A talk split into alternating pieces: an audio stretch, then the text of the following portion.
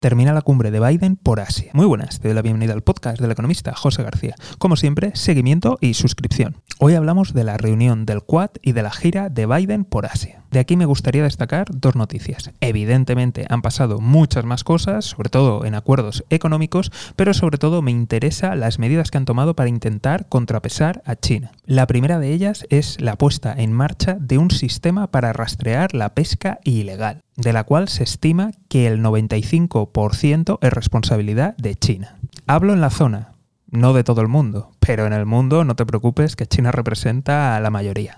Y por otro lado, Biden en rueda de prensa dijo que Estados Unidos estaría dispuesto a ir a la guerra por Taiwán. ¿Fue una metedura de pata o fue un aviso a navegantes? Como siempre estaremos muy atentos y si no te quieres perder nada, seguimiento y suscripción. Nos vemos aquí en el podcast del economista José García. Un saludo y toda la suerte del mundo.